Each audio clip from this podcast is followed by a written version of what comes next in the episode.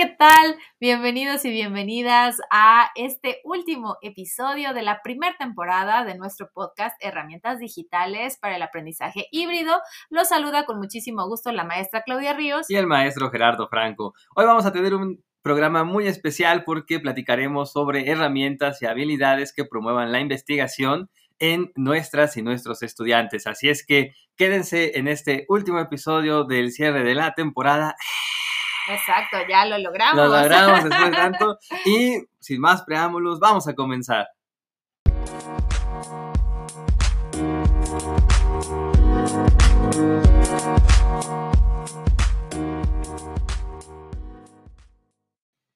Así es, maestro Franco, pues estamos muy contentos porque hemos eh, llegado a la conclusión de la primera temporada y creo que justo uno de los temas que nos hacía falta abordar es cómo podemos apoyar a nuestros y nuestras estudiantes para que durante este periodo del regreso a las clases, pues no olviden todo eso que tal vez ya habían empezado a practicar acerca de la investigación, cómo poder discriminar las diferentes fuentes, cuáles son los lugares confiables para poder hacer los procesos de indagación. Entonces, todo ese tipo de cosas, ¿no? Que obviamente no vamos a dejar de lado la parte del uso de las herramientas digitales porque son las que nos han permitido también tener mayor acceso a todas esas fuentes. Sí, además hay que comentarlo que gracias a todo lo que tenemos de Internet, y ustedes ya también lo saben, maestras y maestros, hemos podido acceder a documentos, ¿no?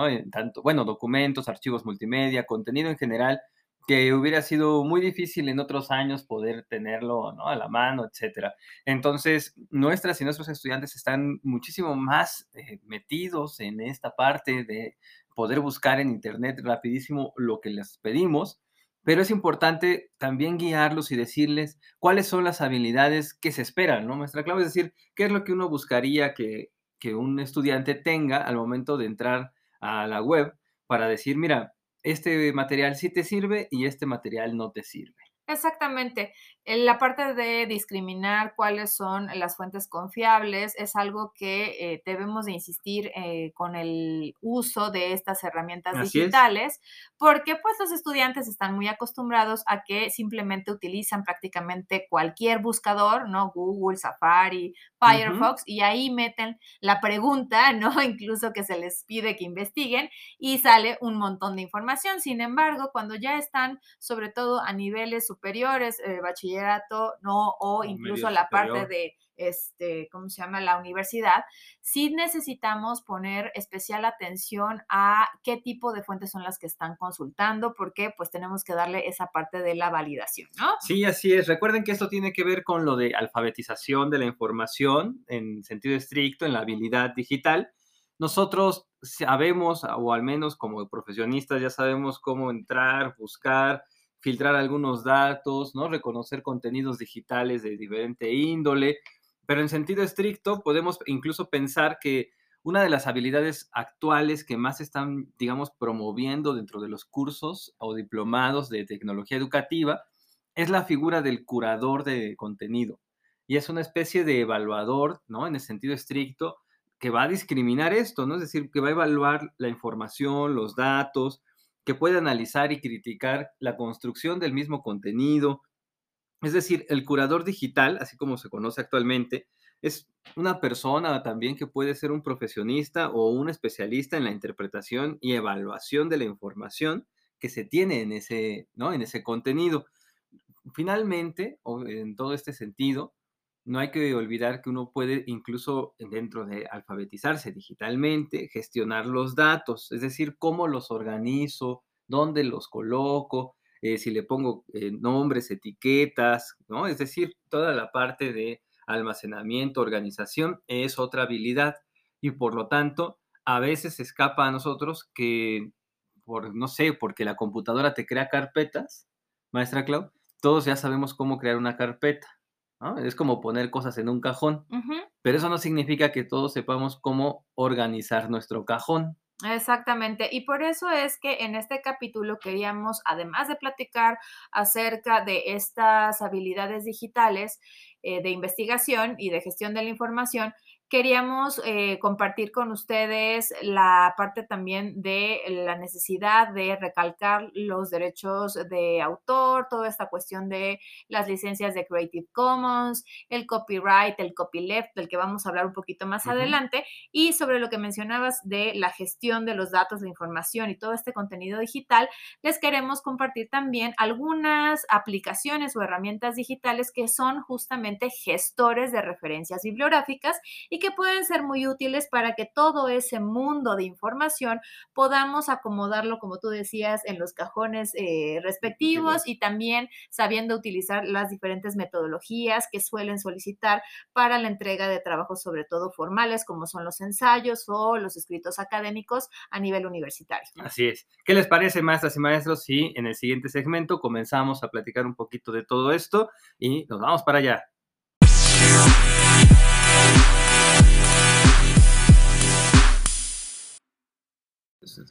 Una de las eh, cuestiones que tenemos que enseñarle a nuestros y nuestras estudiantes es que pues toda la información que tenemos abierta en Internet podemos utilizarla, pero necesitamos conocer la cuestión de qué licencias digitales son las que están manejando, si podemos hacer uso de esa información, hasta qué grado podemos copiarla, manipularla eh, o alterarla en alguna medida. Y por eso es que necesitamos también eh, hablarles un poquito acerca de eh, pues este tipo de licencias, ¿no? La primera que creo que es muy importante que ellos deben de conocer, que es la que puede ser más útil en el sentido en el que podemos darles mayor eh, libertad en cuanto a su uso, su manipulación, son aquellos productos que eh, tienen una licencia copyleft. Es decir, que podemos eh, utilizar ¿no? esa información o esos recursos multimedia y hacer obras derivadas de ellas. Nos permite también hacer algunas eh, modificaciones ¿no? Eh, al material que tenemos ahí etcétera, ¿no? Es, es, una, es una, ¿cómo se llama? Una pequeña licencia de te, dejo cambiarle algo que te pueda adaptar a tu contenido o que se pueda adaptar a tus necesidades. Exactamente, eso es lo que nos permite, ¿no? Cuando tienen este tipo de licencias. Obviamente, también tenemos el famoso copyright, que nosotros eh, sabemos que es una licencia mucho más fuerte que protege eh, los derechos de autor, que tenemos permitido mencionar que usamos esa obra de referencia o podemos distribuirlo, pero siempre debe de llevar la leyenda todos los derechos reservados. Eso quiere decir que siempre tenemos que dar crédito a el autor que estamos usando solamente una parte. Por ejemplo, incluso cuando nosotros hacemos un video de YouTube, ¿no? Tenemos también una restricción de, tiempo y tenemos que dar los créditos, etc. Exactamente. Y en las últimas que tenemos, bueno, en este caso la, la maestra Clau, que es la experta en este en este rubro, pues están los de Creative Commons, ¿no, maestra Clau? Así es. Esta licencia de los famosos Creative Commons es una licencia que nos permite diferentes tipos de manipulación del contenido, ¿no? Hay algunas cuestiones en las que tenemos que dar reconocimiento, ¿no? A quien lo hizo, nos permiten utilizar la obra, pero tenemos que decir, fulanito, sutanito la, la realizó, ¿no? Además, también hay unas que te dicen, lo puedes usar siempre y cuando no sea con fines comerciales. O sea, si tú ya vas a empezar a lucrar o vas a tener un beneficio económico, pues obviamente no, ¿no? Entonces, es, es, un tipo de licencia que lo que permite es que hagamos uso de la información, hagamos uso de los diferentes recursos que encontramos en línea, pero que este, demos ese crédito o que lo manejemos con ciertas, eh, pues sí, ¿no? Restricciones y sobre todo para que haya una comunidad, por eso es el término que se utiliza, de eh, creadores de contenido que permiten ciertos usos y dentro de las licencias Creative Commons, pues por eso es que tenemos como otras eh, formas de eh, decirnos, ¿no? Cuáles son los tipos de eh, uso que le podemos dar, ¿no? Existen las de reconocimiento, las de reconocimiento no comercial,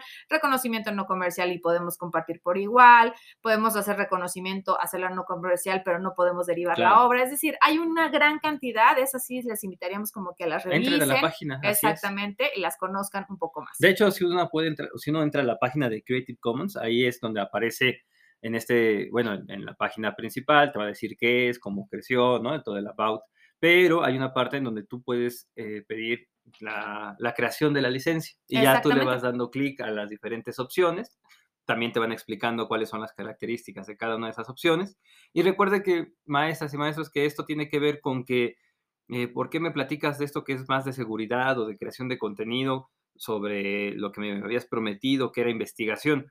En primera instancia, porque siempre me parece que, o bueno, te lo dejo como sugerencia para quitarle el siempre, pero es una sugerencia eh, interesante el hecho de que platiquemos con nuestras y nuestros estudiantes que todos los contenidos que encontramos en Internet o los objetos digitales, etcétera, tienen algún autor, ¿no? No surgieron así nomás por la divina gracia, como decía mi abuelita. Entonces, si tienen un autor, también hay que reconocer a ese autor, esa creación, y hay que poder, en sentido estricto, referirla, porque es parte de incluso del trabajo del profesional que en un futuro no queremos que a nuestras y nuestros estudiantes les pase algo como el que les roben el trabajo, los plagien, algo así, ¿no, maestra? Exactamente, sí, digamos que aunado a la parte de las habilidades de investigación, es decir, saber discriminar, saber reconocer cuáles son las fuentes confiables, tenemos también que saber reconocer qué tipo de licencia tienen para ver cómo es que las vamos a referir o cómo es que vamos a dar ese crédito.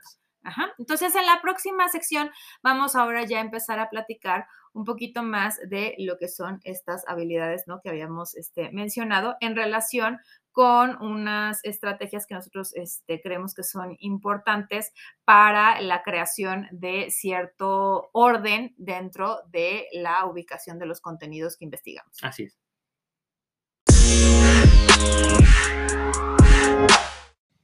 Muy bien, maestras y maestros, pues ahorita vamos a comenzar con la diferencia. Dale de nuevo, 1, 2, 3, probando.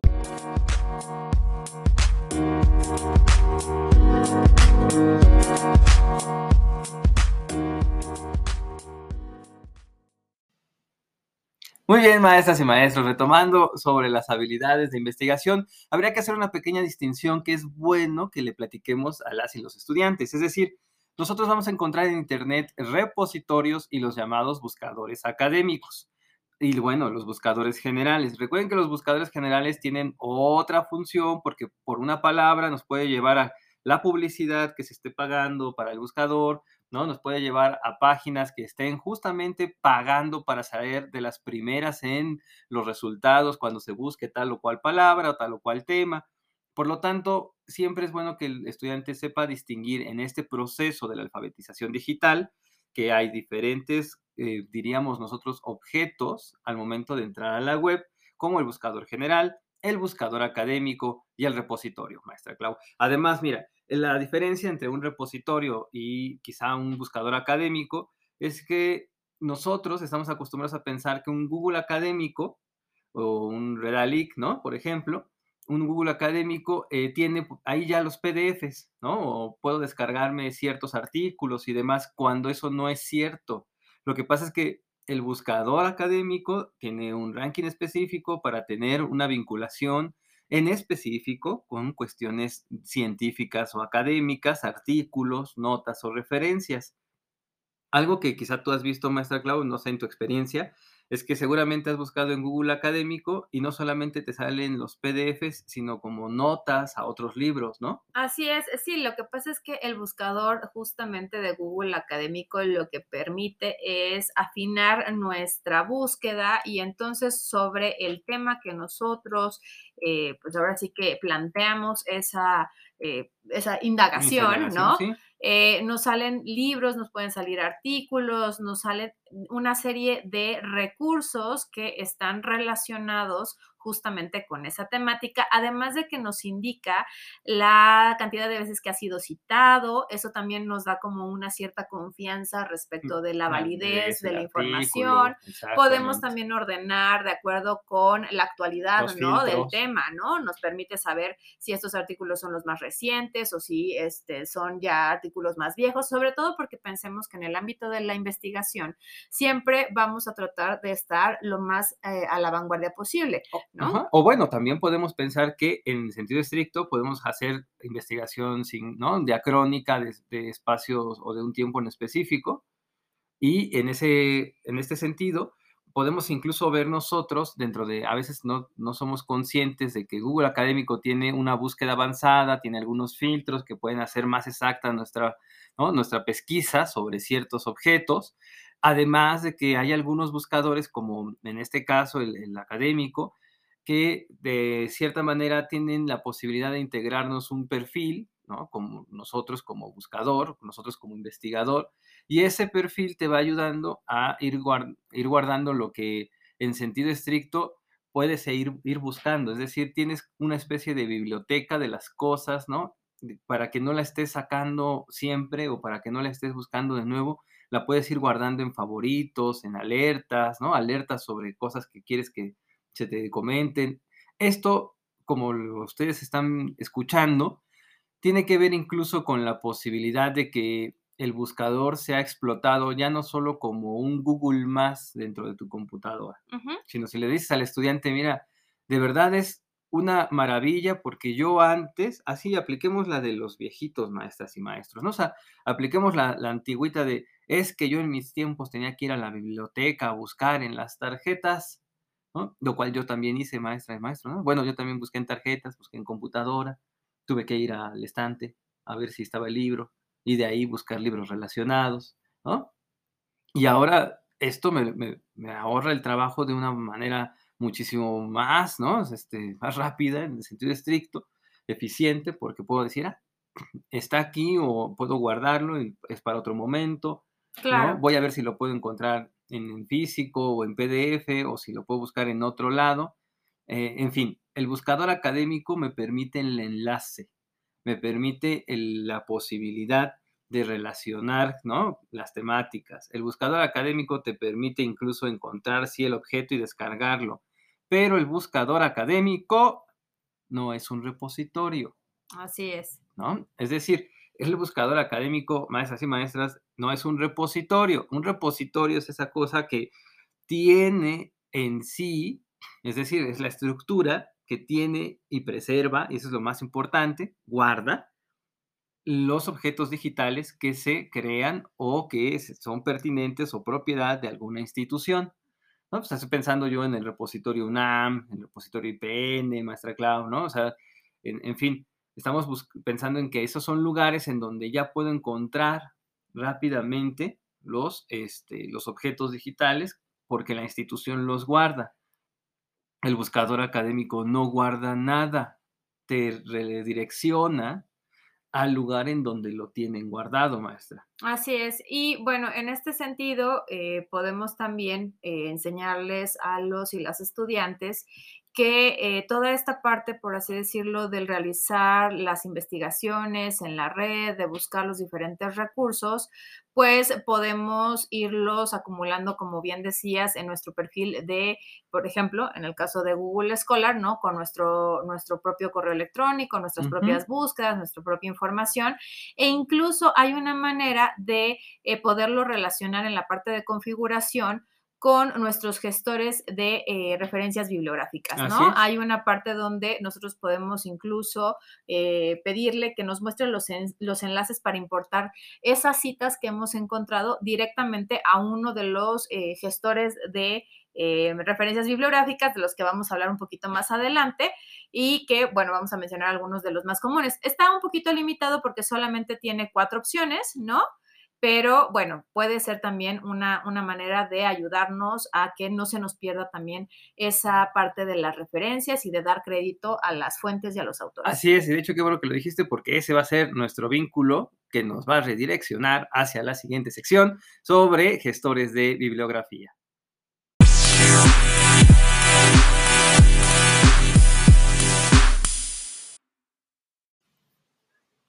Bueno, pues entonces continuando un poquito con eh, esto que les veníamos comentando en la parte previa acerca de esas herramientas de gestión de referencias bibliográficas que consideramos pueden ser muy útiles, sobre todo a nivel de educación superior o incluso posgrado.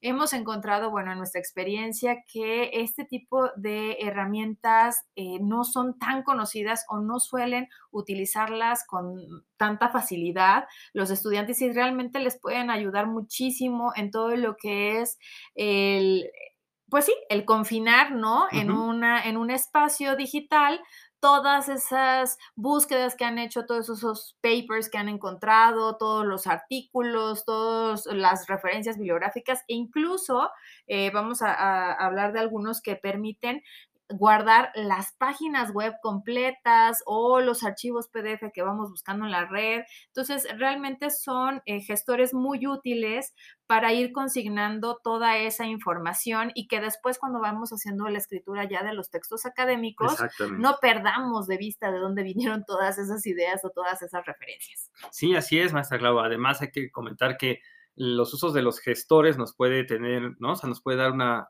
una habilidad en, sentido estricto en el caso del desarrollo, porque la mayoría de los gestores nos van a permitir citar o referir nuestros trabajos, pero en sentido estricto, hay que, hay que decirlo, también nosotros tenemos que tener eh, cierta habilidad de reconocimiento sobre los datos de las referencias al momento de utilizarlas. Exactamente. Sí, sin duda no podemos dejarle todo el trabajo ¿no? a las herramientas exactamente digitales, lo hemos platicado, son muy útiles para ciertas cosas, pero nosotros también tenemos que tener un criterio y una habilidad previa para poder explotarlos al 100%.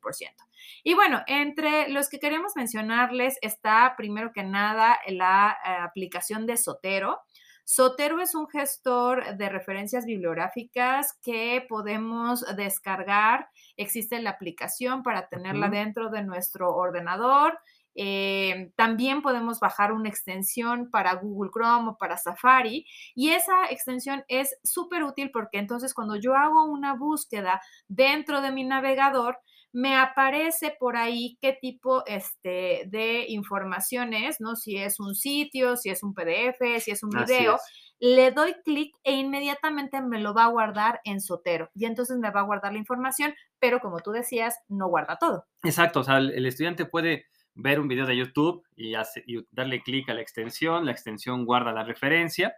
El problema es que guarda como los elementos básicos del nombre, el canal, la, quizá incluso te, va a guardar el, enlace, literalmente hablando, a ese objeto, pero no te puede guardar, por ejemplo, en muchos sentidos, nombre del canal, la fecha de creación del canal, en fin, ¿no? Hay cosas que nosotros debemos de integrar al momento de la consigna de la referencia.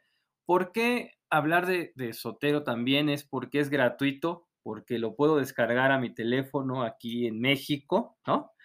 En mi teléfono Android y en mi teléfono iOS, porque puedo utilizarlo en la, de manera web también, porque lo puedo vincular sin ningún gasto eh, mayor como estudiante, tanto a mi teléfono como a mi computadora y llevar mis referencias a, todo lugar.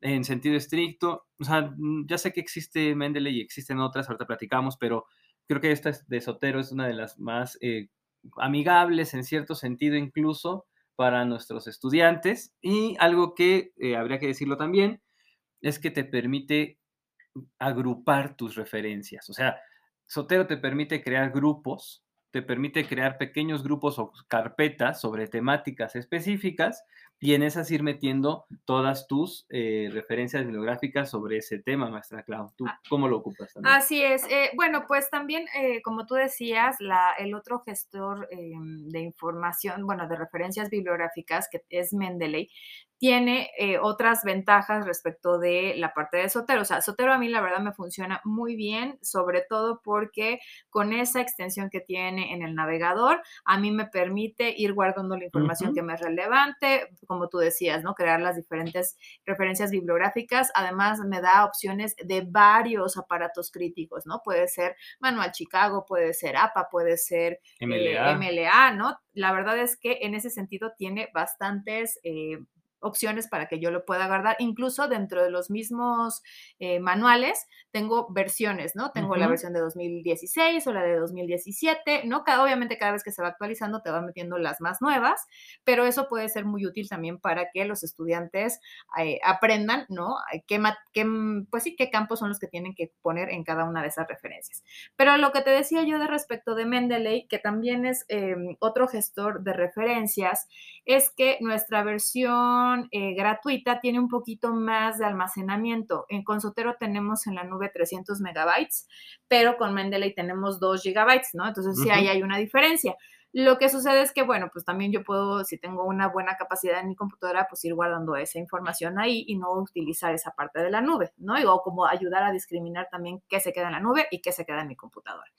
Em, bueno, esto último que dijiste sobre los tipos de, referencia es algo que tenemos sí o sí que enseñarle a nuestros estudiantes. O sea, yo sé que para eso me dirás, ay, es que ya está la clase de metodología de la investigación o ya está la clase del seminario, ¿no? Pues que se arreglen allá. Es verdad, o sea, sí, maestra, maestro, ya sé que está allá, pero pues tú también ayúdale, ¿no? Mira, eh, muéstrale ahí en la configuración, mira, aquí está el APA, aquí está MLA, aquí está Chicago. Es más, enséñale que eh, puede tener la vinculación con su procesador de texto, en el caso de tanto de Mendeley como de Sotero, tienes la vinculación con, Word al momento de, instalarlo en tu computadora, tienen vinculación con OpenOffice, ambos, y tienen vinculación en la última actualización también eh, con Google Docs. Es un poco, funciona menos amigablemente y a veces no funciona tan bien, pero ahí está la vinculación. Lo que haces entonces es decirle, mira, ya cuando yo cito, puedo utilizar el sotero de manera directa, buscar la referencia que estaba yo queriendo citar aquí y pum, ¿no? Este, me la pone automáticamente en el formato adecuado sin que ya me preocupe yo porque se haya eh, olvidado algún dato o bueno, porque haya olvidado la manera correcta de la construcción de la cita. Incluso las citas como son vinculantes, pueden decir, eh, nos ayuda después a crear la bibliografía.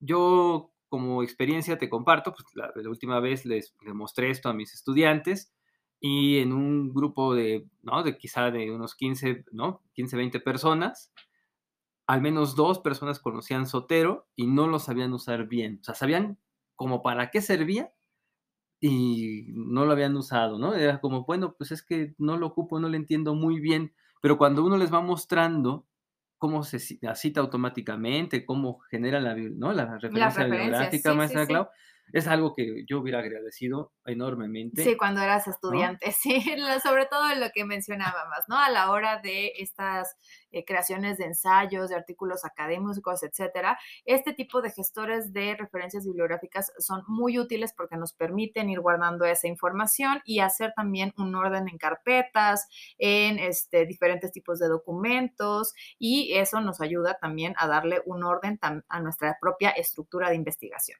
¿Qué te parece si vamos a la siguiente sección para platicar un poquito acerca de las ventajas y las desventajas de usar todas estas herramientas? Vale, vamos.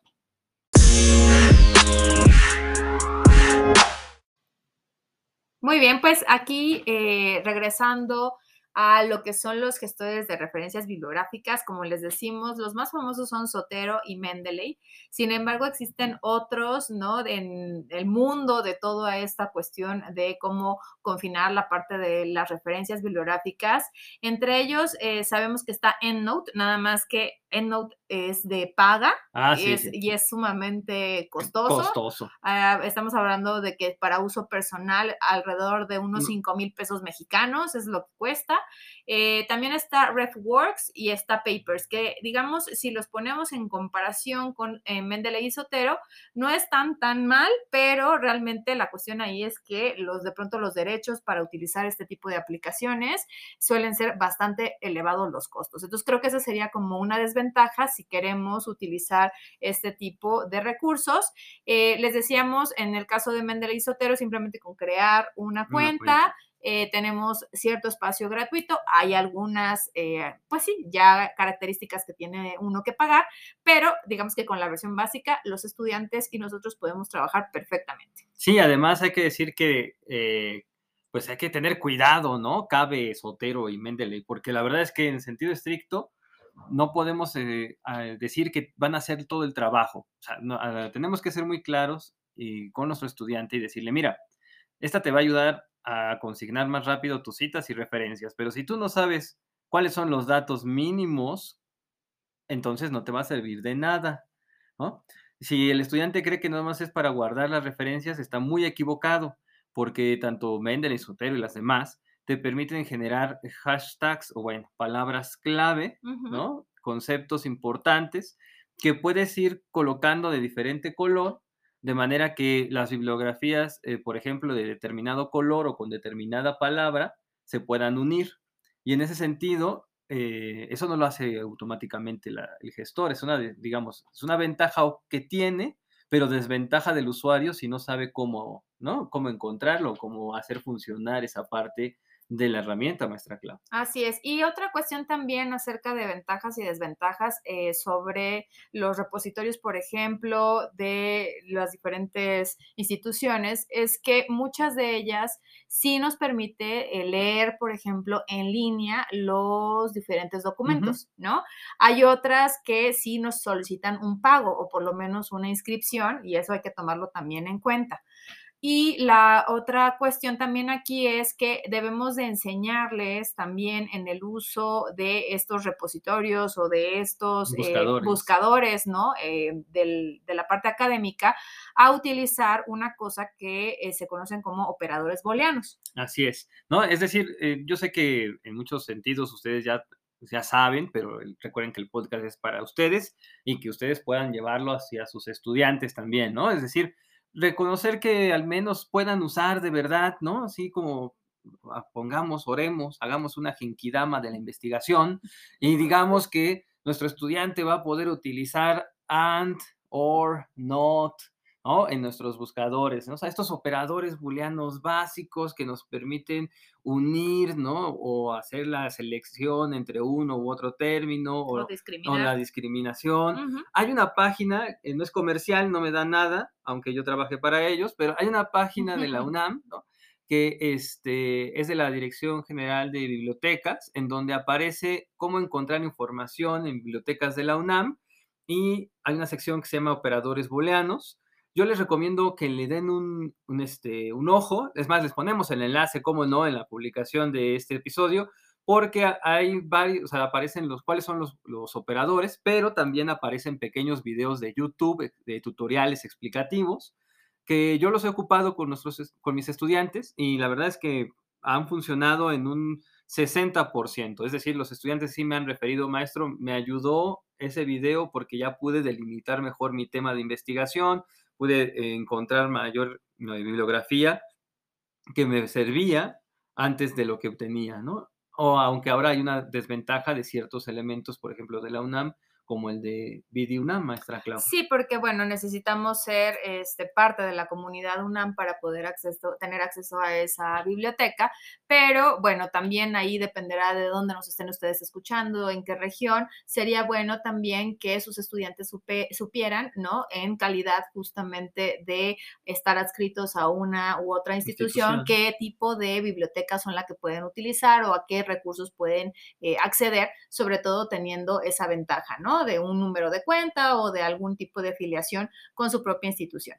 Bueno, esto, es, eh, esto fue una parte importante de ventajas y desventajas y lo voy a comentar aquí rápidamente. No se te olvide, maestra y maestro, maestra Clau, perdóname, lo, tengo, lo tengo que decir. Tienes que decir. Pero recuerda que hay páginas donde puedes descargar ciertos libros académicos o también revistas académicas de forma gratuita.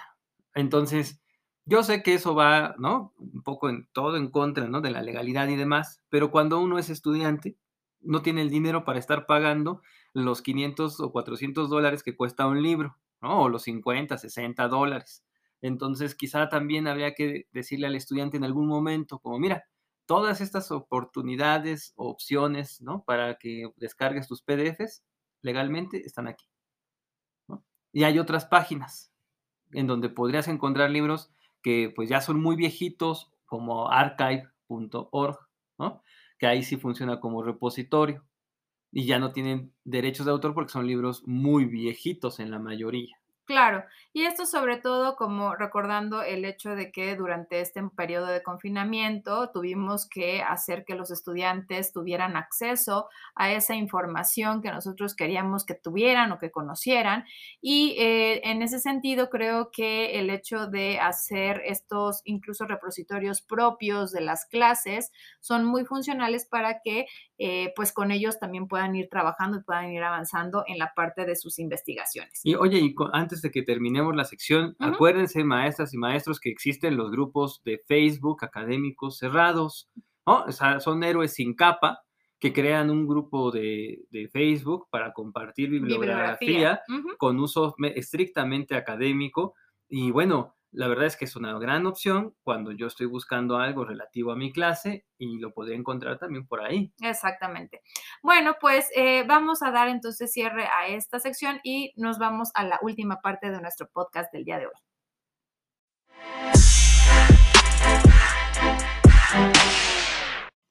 Hemos llegado al final de este último episodio de nuestra primera temporada y queremos agradecerles mucho el que nos hayan acompañado durante este tiempo. Los invitamos a que escuchen los otros podcasts si es que todavía no lo han hecho y a participar con nosotros dejando algún comentario sobre qué les pareció. Vamos a incluir algunos de los hipervínculos, ¿no? De lo que hemos estado mencionando el día de hoy para que ustedes también lo puedan revisar y de esa forma tengan también por ahí algunas referencias de cuáles son eh, los repositorios que hemos estado mencionando, cuáles son esas bibliotecas también de uso abierto, así como eh, la comparación de los gestores de referencias bibliográficas. Así es, muchísimas gracias de verdad por seguirnos a todas las personas que nos han estado escuchando en diferentes países, porque aunque sea uno, esto es para ti, ¿no? Eh, aunque sean más, también es para ti, claro está. En el sentido estricto, eh, ha sido un proyecto muy bonito esa primera temporada. Lo que quisimos es apoyar de verdad a las y los eh, docentes que están iniciando y a los que ya llevan tiempo a conocer ciertas herramientas, cómo se pueden ocupar, ventajas, desventajas, en fin, maestra Clau. Creo que la idea de esta primera temporada no solo era apoyar a, las y los docentes, sino que incluso a través de nosotros y pudieran apoyar a sus estudiantes. Así es, es un poco el crear una comunidad, ¿no? Educativa que permita no solamente conocer las diferentes aplicaciones o lo último que se está haciendo en cuanto a tendencias de su uso, como hemos mencionado en el modelo híbrido, sino que también vayamos compartiendo esas experiencias. Por eso también quisiéramos agradecer a nuestros invitados. En algún momento estuvo con nosotros el maestro Carlos Vargas de la Facultad de Filosofía y Letras de la UNAM aquí en México y también al maestro José Luis Guzmán, eh, músico de la Facultad de Música de la misma institución. Así es, y bueno, pues no se pierdan la siguiente temporada. Ahorita vamos a tomarnos un pequeño descanso para que ustedes puedan ponerse al día con todos los demás episodios. ¿eh? También ustedes tienen el trabajito. Y bueno, nosotros vamos a preparar la siguiente temporada que va a estar muy buena, ¿no? Así cosas como robótica educativa, ¿no? Cositas nuevas que se van saliendo y que quizá podemos ir implementando en esta eh, pues dualidad de lo presencial y lo virtual y lo a distancia. Así es. Bueno, pues eh, sin más les damos eh, muchas gracias. Bueno, más bien les agradecemos, les agradecemos mucho el que nos hayan estado acompañando durante esta primera temporada y nos escucharemos próximamente. Nos vemos.